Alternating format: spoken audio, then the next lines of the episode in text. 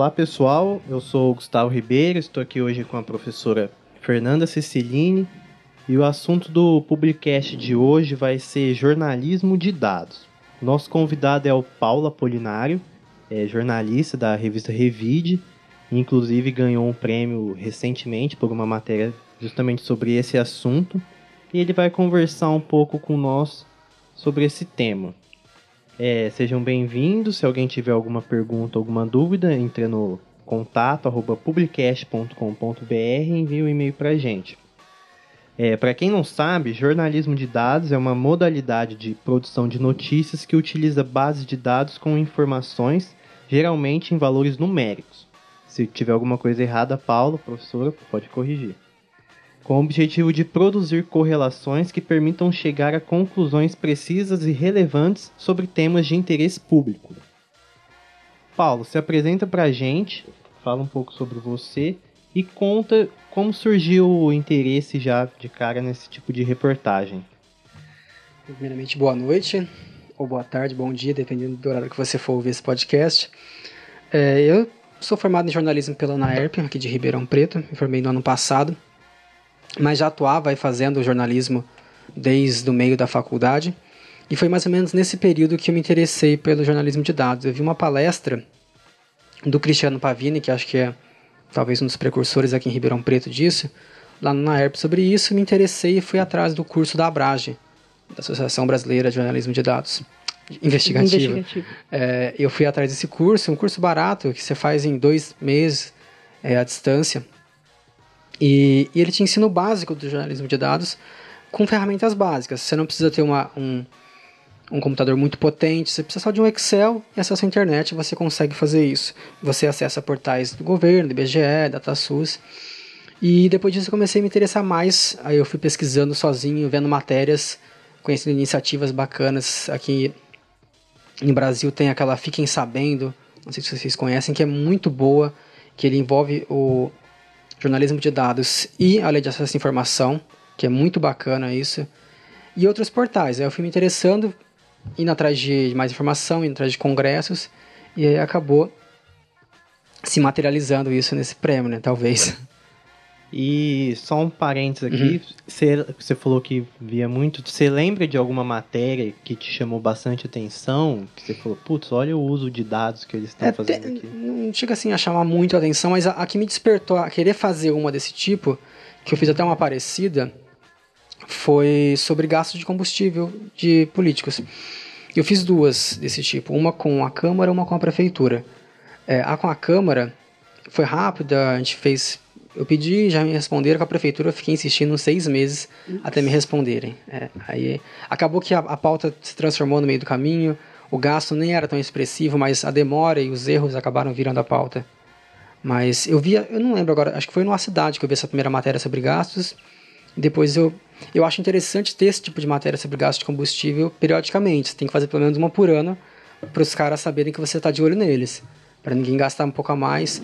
E como já tinham feito sobre os combustíveis, eu coloquei isso na minha matéria, mas eu puxei pelo gancho das multas de trânsito. Isso que eu ia comentar, eu é. lembro das multas então, também. Então, eu, eu abri pela multa de trânsito, que dava, acho que uma média de 40 pontos, era uma coisa assim bem alta, que o pessoal tomava umas multas meio absurdas, o cara dirigindo na contramão na Dom Pedro, eram umas coisas meio estranhas. E tudo isso você é. fez a partir da base de dados que você solicitou? Sim, eu pedi, isso eu pedi via lei de acesso, eles me mandaram a relação de todas as multas e um Excel enorme lá com, com os gastos de combustíveis e eu fui é, cruzando esses dados. O, a distância percorrida entre, com, os, com os carros oficiais é, é um pouco diferente. Eles encaminham um documento que chama controle de deslocamento. Isso tem aqui em Ribeirão e tem em outros lugares que eles que os caras assinam lá a quilometragem inicial do carro que ele pegou e a final. Aí você tem que fazer um Excel, né? Você coloca lá o inicial, a final, é, faz a subtração, que você chega em quanto o cara rodou por dia. Acho que dava uma média de 30, 40 km por dia, que era até uma quilometragem bem alta. Paulo, aqui na disciplina a gente tem a oportunidade de ter a disciplina de jornalismo uhum. de dados. Eu até falo sempre para os alunos que é uma introdução ao jornalismo de dados, porque a gente está conhecendo em primeiro lugar esse tema é, e alguns mecanismos como que a gente começa a pensar e trabalhar dados. Uma das coisas que eu sempre falo para os alunos é que o jornalismo de dados é jornalismo, mas ele tem uma nova fonte que é você entrevistar uma base de dados. Uhum. É, e aí eu gostaria de ouvir é, de você as dificuldades iniciais, ou é, um estímulo, porque a gente sabe que a gente está aqui na área de humanas, é, que a gente foge um pouquinho das estatísticas, é, mas que é possível sim entrar por esse caminho e é um caminho, como a gente conversou no, nos bastidores, que tem muita informação e talvez até um caminho de um jornalismo mais qualificado, se a gente puder falar desse jeito, né? Uhum. Eu acho que o principal estímulo é você ser independente. Primeiro, quem tem pauta já é independente, né? Você não pega o que sobrou na redação. É, segundo, você consegue, é, você consegue essa independência porque você pergunta muitas coisas para assessorias de imprensa que hoje em dia você tem que passar por elas, e eles te respondem algo pronto, algo mastigado, e não necessariamente é o que você queria. Com, com os dados, você consegue buscar isso na fonte e fazer a pergunta com base nisso. Muitas vezes, eu tenho certeza que mais pessoas passaram por isso, a gente tem os dados, pergunta para a assessoria, seja da prefeitura, de algum vereador, e a própria assessoria não sabe do que, que a gente está falando. Os caras, mas onde você tirou esses dados? É, de onde são esses números? Aí eu explico, ó, peguei no portal de transparência, é sobre isso, isso e isso. Então ele te dá uma, uma independência para você fazer a sua matéria muito maior do que você só sentar e perguntar para a assessoria. Que você vai receber, é, querendo ou não, não colocando quem é bom quem é mal, mas você vai receber o que eles querem que você receba. E eu acho que o papel do jornalista é o contrário, é você, tipo, descobrir o que eles não querem que você descubra, né? E com os dados você consegue isso. E tem um exemplo bacana que, que eu vi esses dias. A gente acha sempre que, como no meu caso eu trato mais de política, que a gente vai conseguir mais informações sobre gastos públicos e afins. Recentemente teve uma matéria sobre, acho que o Cruzeiro, que as pessoas conseguiram descobrir questões de uma, um caso de corrupção dentro da diretoria do Cruzeiro. Ah, os alunos trouxeram Sim, até um exemplo disso então, em sala. É, não, não é só política, você consegue vários outros temas diferentes, esporte e tudo mais. Então você cria essa independência da assessoria. E a assessoria de esporte é uma assessoria bem engessada hoje em dia. Você, você sabe que os caras vão te mandar já, você já espera aquele release, você já espera aquelas, aquelas respostas. E quando você vem com esse dado aí da diretoria, coisas. Uma análise de é, contrato, que acho que foi sim. o caso, né? Registrados Bom, e tudo aqui, mais. Aqui em Ribeirão teve uma análise que dá para falar que foi de dados, que foi o caso do Botafogo, do contrato. A pessoa Verdade. foi lá, pesquisou o contrato, viu os números, viu que não batiam, questionou e virou um bafafá tremendo, né? E Paulo, e você teve uma experiência prévia com Excel, né? Uhum. Você me contou. Mas quando você começou a ver as bases de dados e Sim. transformar isso em matérias, quais foram as dificuldades ah, que você encontrou ao longo do caminho? É, como eu falei, eu já tive uma experiência básica com Excel, sabia o básico. Mas bases de dados muito grandes, eu acho que, que você fica um pouco assustado porque geralmente não vem no formato que você espera que, que elas venham. Elas vêm um pouco bagunçada. Uma das coisas que eu aprendi no curso lá da Abrage é que eles falam que é limpar a base de dados. Exato. Você limpa ela, deixa o, o mais intuitiva possível para você colocar os filtros. Então eu tinha um pouco de dificuldade meio que em formatar a planilha para poder entrevistar ela na sequência. Criar uma, uma tabela dinâmica, algo Algo do tipo. Então eu ficava um pouco assustado com essas bases enormes. Às vezes desanimava de fazer a matéria quando você pegava uma base enorme. Você pega bases do governo federal, é absurdo. Bases de previdência, milhões de, de dados que você tem que esquematizar isso. Mas não se assustem, tá? São só números, não morde. Eu sei que a gente é de humanas, que a gente não está acostumado com isso. Mas é o caminho do jornalismo. É, ou isso ou você vai ser refém de, de assessoria. Assim como então é. a gente tem que preparar um entrevistado antes, né? Você também precisa preparar a sua, Exatamente. sua para poder Sim. trabalhar com ela. É como a gente estava comentando, é jornalismo, mas uhum. é uma uhum. nova forma de, de entrevistar. E o melhor, que você vai na fonte, como você disse, primária dos dados, né? Sim. né? Não vai ter o pré-filtro de ou do, de, do governo ou de uma assessoria que representa alguma é, empresa ou o uhum. próprio governo. Então é análise é, sua, né? Daquilo que você faz. É, eu estou lembrando de um caso aqui, eu atuo também em assessoria, e uma vez a gente estava numa coletiva e o, o, governo federal divulgou uns dados sobre exportação, importação e o que era do agro, o que, que não era, né? e um dos repórteres foi na, na planilha, né? Uhum. Eles mastigaram, deram o release, o recorte que eles queriam, né? E aí ele descobriu uma informação que ninguém deu, só ele, né? E aí a gente ficou, nossa, o cara teve informação privilegiada. Não, ele foi na base de dados, que é do Ministério é, de Relações Exteriores, Importação e Exportação, e ele viu lá algum, é, algum diferencial que no recorte do próprio governo não que foi negligenciado, mas que não foi abordado. E a pauta Sim. dele foi diferente de todo mundo. Eu não sei vocês, mas me dói no fígado quando isso acontece, porque é dado público. Você fala, nossa, mas estava ali o dado, por que eu não fui atrás? Acontece muito com acontece. jornalismo de dados isso. O dado é público. Só não vê quem não quer, né? Tá lá. E falando em dados públicos, e vocês citaram assessoria, quando você a lei de acesso à informação ela é, é muito legal, viu, da forma como que ela é feita, mas e na prática, como que você lida com ela? Você, é, é difícil? É um demora? caso de amor e ódio. É, a, a lei de acesso à informação é complicada. Complicado no sentido não que ela, é, que ela é um bicho de sete cabeças, mas as pessoas que respondem. Vamos lá. A lei de acesso à informação é recente, para começar, 2011, né? Então, muitas pessoas não entendem. Você pega uma pessoa que está 40 anos na política, no serviço público, é difícil da pessoa entender que o a caneta que ela usa tem que ser declarada e tem que ser publicada para a população. Aí tem uma diferença básica que a gente tem que fazer de transparência ativa e a passiva. Né? A ativa é aquela que você acessa o portal da transparência da prefeitura, câmara, o que for, e tá lá os dados que eles gastam, que são, por lei, são alguns dados que eles têm que publicar, né? que é remuneração, é, licitações, orçamento. Todo o restante que não está lá, você pode e deve pedir via lei de acesso à informação. É, acontece que, em alguns casos, e eu até entendo, elas não são respondidas por conta do próprio jornalista ou da pessoa que pede.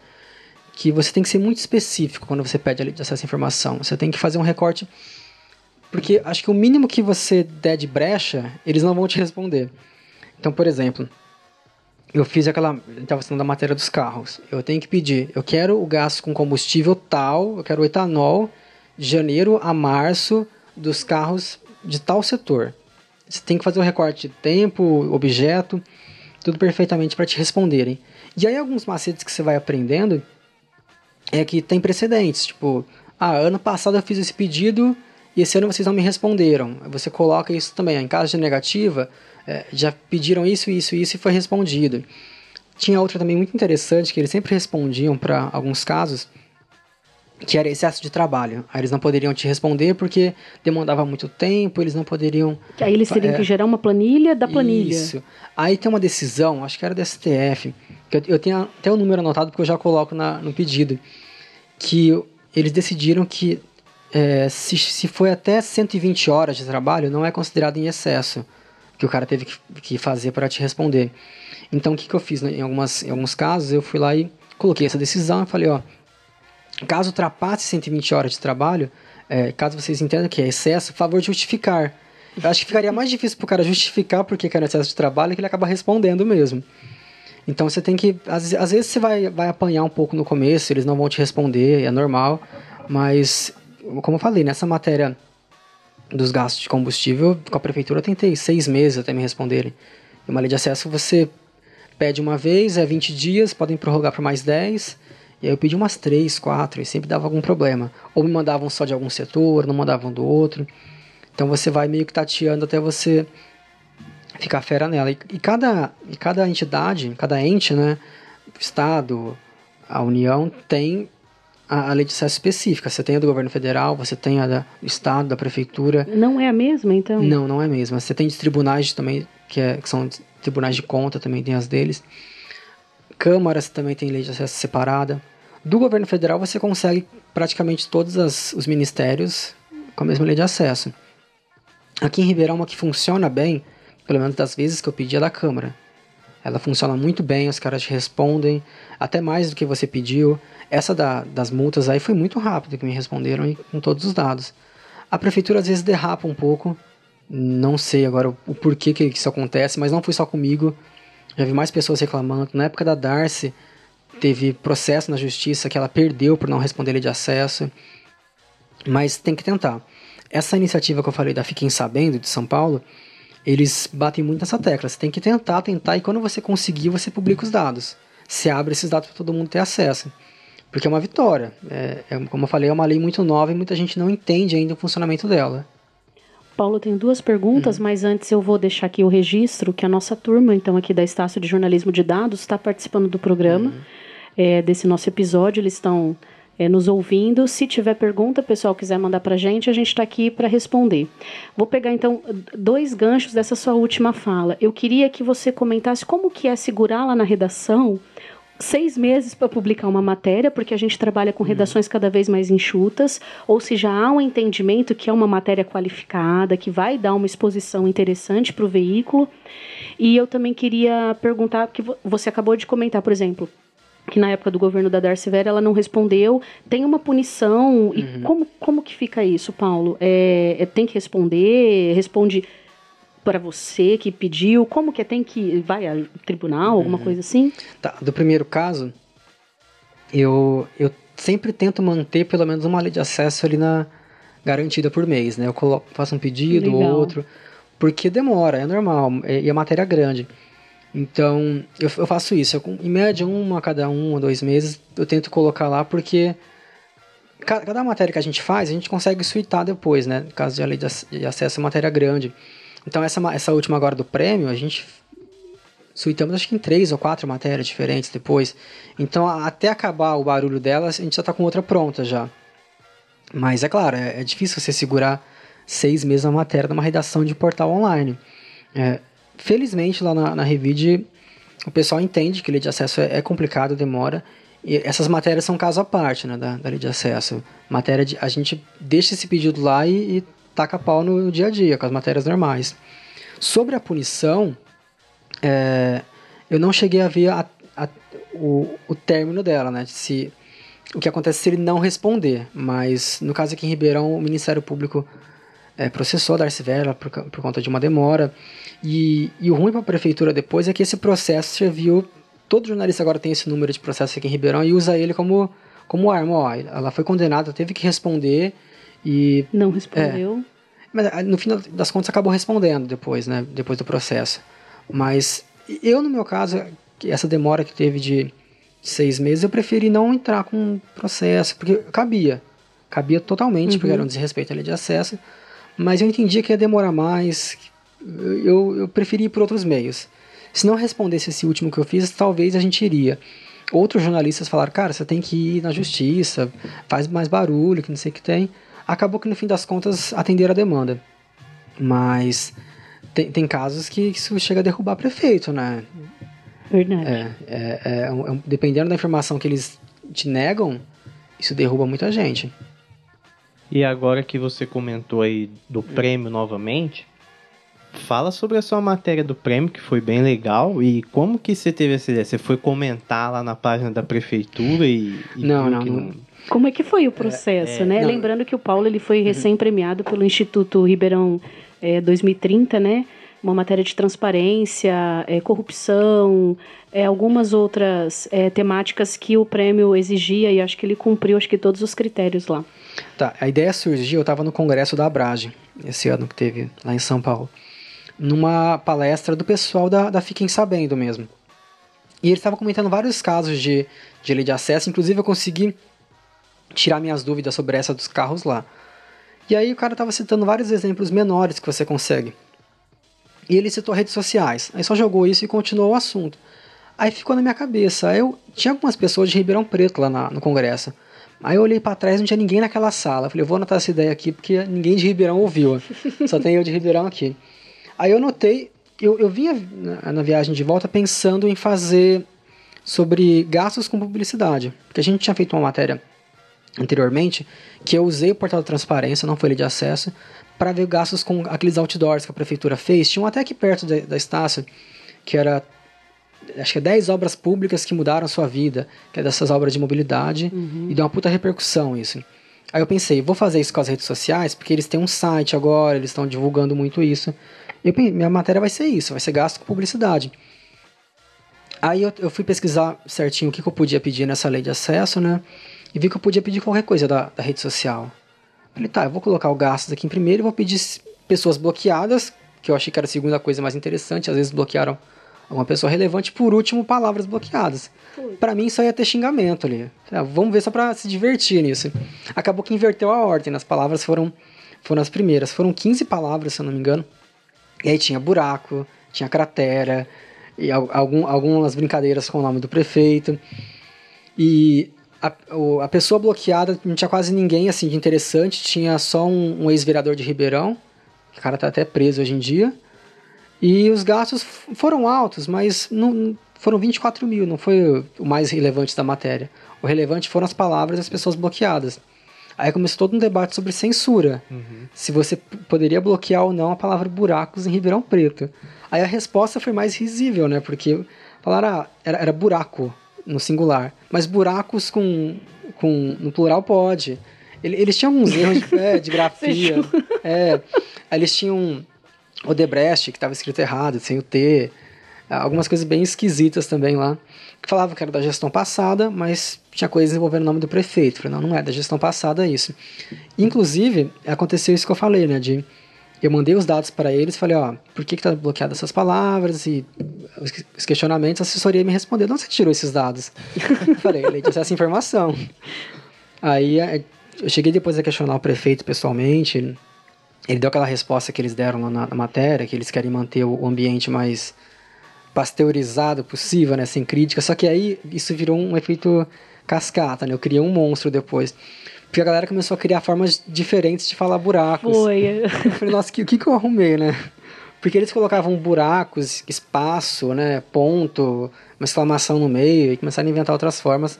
Acho que foi tão grande As dor de cabeça. descobriram é, que estava bloqueado, né? Porque quando bloqueia você numa rede social, você não sabe. Você comenta e some seu comentário. para você ele aparece lá. E aí depois que, que aprovaram a lei na Câmara, né? E, e chegou para a prefeitura, pensei que o prefeito ia, ia, vetar, ou vetar algum, algum trecho. E não, ele sancionou integralmente a lei.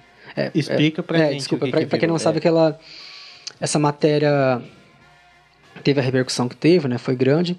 E o vereador Marcos Papa, ele, ele encaminhou um projeto de lei contra a censura nas redes sociais da prefeitura, né? Esse projeto passou na Câmara é, semana passada, retrasada, o prefeito sancionou ele e não vetou. Eu achei, eu achei pelo menos, por mais que eles tenham feito um erro de bloquear, eu achei louvável ele sancionar isso sem nenhum veto, né? Não sei se a pressão foi muito grande. Mas é, é, uma, é uma coisa que eu até publiquei no dia que ele sancionou, né? Que o Eugênio Butti fala que a gente. Quem faz jornalismo político faz política, né? É verdade. Querendo ou não, eu fiz política com essa matéria. A gente acabou aprovando um projeto de lei. Agora a questão é, vamos fiscalizar. Tô, eu tô me coçando para não perguntar se eles já tiraram essas palavras ou não. Aí rende outra pauta. O bom dessas matérias de dados é que elas. Algumas matérias são renováveis, né? Você pode pedir todo ano que sempre vai ter novidade. E acaba, como você falou, de você ficar refém de, de pautas prontas, né? Você Sim. busca informação e atualiza pautas uhum. é, por períodos, né? Como, é que, como você disse mesmo. É, ma matérias de gastos tem que ter todo ano, tem que ter. Teve uma muito interessante que a gente fez, que também deu um barulho, que foi com lei de acesso, que nós pedimos quantas escolas de Ribeirão Preto tinham o laudo de vistoria do Corpo de Bombeiros. Porque foi naquele período que morreu um estudante numa escola, ele, a suspeita que ele tomou choque. E a gente descobriu que 90% das escolas não tinham. 90% das escolas não tinham laudo de corpo de bombeiros. Nossa. E agora está um movimento, eu percebo que, que a Secretaria de Educação está se movimentando para isso, para conseguir esses laudos até o fim do mandato. Pelo menos a maioria. Eu conversei com o secretário, ele falou que era entre 70% e 80% eles iam conseguir. Mas não, não foi só eu, né? Mais, mais veículos também é, foram atrás dessa informação e via lei de acesso. Você consegue descobrir isso? Quantas escolas têm um laudo de corpo de bombeiros? Eu fiz uma usando a lei de acesso, é, que era quantos roubos e furtos aconteciam em cemitérios. Boa. Teve, teve um assalto no cemitério. O Paulo já tá anotando ali, ó. Eu falei, vamos ver, né, quantos assaltos que tem no cemitério. E tem bastante, e isso é documentado. Qual que foi a mais bizarra, assim, que você que acha? Seja... Ou nem que tenha virado matéria, mas uma informação que você pediu, assim, de curiosidade, eles atenderam. Não, acho que a principal foi essa do, do, das palavras bloqueadas. É, uma que eu fiz também, por curiosidade, que era sobre multas de é, quais vias tinham mais multas de trânsito em Ribeirão, que deu para descobrir aquela que teve uma lei recentemente aprovada que você pode, você pode multar dentro de shopping agora. Que você parou errado no shopping, parou na vaga de idoso. Aí deu para descobrir que muita gente parava em vaga de idoso no shopping. E tinha muita multa. Legal. E nessa lei também eu pedi velocidades máximas. Tinha gente a 180, 200 por hora em avenida no meio da cidade. Até rendeu uma matéria, que eu acho que era a cada 5 minutos alguém é multado em Ribeirão. Era uma coisa assim bem, bem alta. Era muita multa que a, e que, que, que multa a Transerp aplicava. Shopping? Então, segundo a prefeitura, eu nunca vi. Segundo a prefeitura, que multa é a gente de trânsito normal, o marronzinho. Eu nunca vi, eles entrarem também, mas né? tem muita multa. Não sei de onde que surge, se é o, o segurança do shopping, porque ah, o, às vezes o, tem esse agente aí é, que a gente não sabe se ele pode fazer esse papel. O né? procedimento que eles falam é o segurança do shopping teria que notificar a notificação. O, o, a pessoa da Transerp que eles iriam aplicar a multa. Mas coisas que você descobre sem querer mesmo, né? Eu, eu peço da multa, eu descubro que o cara tá multando no shopping. Eu peço Facebook e descubro que bloqueou o buraco. Às vezes vem isso no, no, no pacote, né? Teve uma que deu que falar que foi de servidores afastados também. Que você consegue pedir quantos servidores pediram atestado ou, ou os motivos. E aí descobri lá que era. Tinha bastante servidor que se afastava por dia. Só que aí você não pode também aquilo que a gente falou de entrevistar os dados. Você fala, ah, 20 servidores se afastam todo dia. Ah, é vagabundo. Não. Não, aí você tem que pensar, ok, por que, que eles se afastam? É, é, doença, é problema de saúde, é de, sei lá, o cara tem artrite porque trabalha o dia inteiro.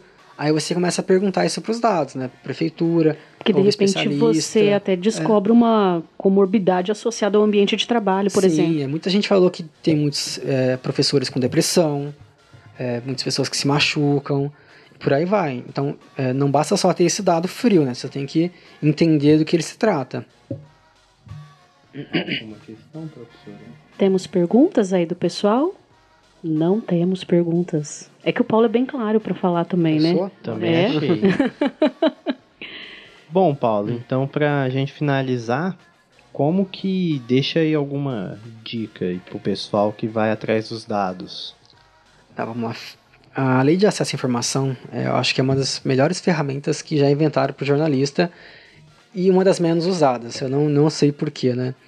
Mas se arrisquem. Você pode pedir mesmo não sendo jornalista formado. Qualquer pessoa pode pedir isso. Para você começar é, a treinar aquele é, mecanismo que você falou. Para você começar a treinar, para você ver como que eles te respondem, o tempo que eles demoram, é, se faltou alguma informação sua.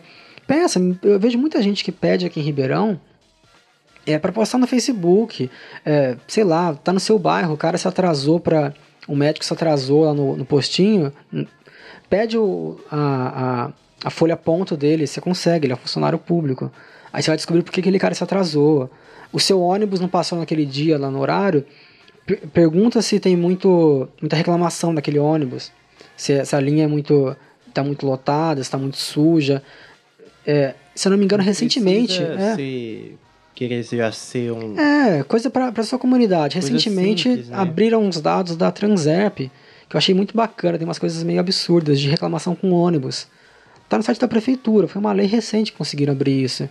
E você vê reclamação de, de linhas, tipo, motorista que para para fumar, ou que não tem banheiro, que recentemente também deu um problema com é isso. Verdade. É, é dados abertos que você consegue esse tipo de reclamação. Então, primeiramente, eu acho que você tem que usar para sua comunidade. Depois você pensa, é, em construir uma pauta com isso ou publicar de algum jeito diferente. E jornalismo de dados, é, não ter medo, porque é o caminho, eu acho que com, com redações cada vez mais enxutas e cada vez mais exigentes, eu acho que você tem que ser um pouco ambivalente, você tem que entender de dados, mesmo que não seja um expert, um cara que domine Big Data e, e afim, você tem que saber fazer um Excel para você somar pontos no Campeonato Brasileiro, você tem que saber fazer um Excel. É, aquilo que a Globo coloca no fim do jogo ali é um Excel, gente. Então, você tem que saber o básico do básico. Em qualquer, em qualquer área você vai achar isso. Em qualquer área de jornalismo você vai achar dados. E, e, e quem sabe é, e quem sabe manusear esses dados tá com uma mina de ouro na mão. Hoje em dia, quem tem o poder é quem tem dados. É quem, quem domina o Google, quem domina o Facebook, é, putz, já achei o filme do Snowden já, uhum. é, o Glenn, Glenn Greenwald, esses caras aí dominam dados. Esses caras têm, têm noção da, da ferramenta que eles têm na mão deles e, e mudam o mundo. É, já que eu citei o caso do Glenn, o cara conseguiu fazer um barulho nos Estados Unidos e aqui no Brasil com dados. Isso, isso, isso é dado. A gente acha também que é só número, mas você tem uma, uma, uma base de dados com mensagens, com, com áudios, você saber organizar isso e tirar uma pauta disso é dados. Então acho que é isso. Não tenham medo de jornalismo de dados e usem mais a lei de acesso à informação. Paulo, eu gostaria de te agradecer é, uhum. tanto a sua disponibilidade de vir aqui depois do trabalho e te parabenizar pelo, pela premiação. É muito legal a questão do impacto social, uhum. do projeto de lei. Tem, o Ministério Público está atuando também, a gente sabe que vai vir mais coisas a respeito disso por aí. Então, é, eu gostaria de estender os parabéns pelo material e pelo jornalismo que você está praticando aí nas Obrigado. redações. Obrigado também, Paulo. Obrigado, Fernando, por ter Obrigada, me acompanhado. É, e você que ouviu também, quiser acrescentar algo à conversa, comente no site, nas redes sociais e compartilhe o link com seus amigos. A gente fica por aqui e até mais. Tchau, tchau.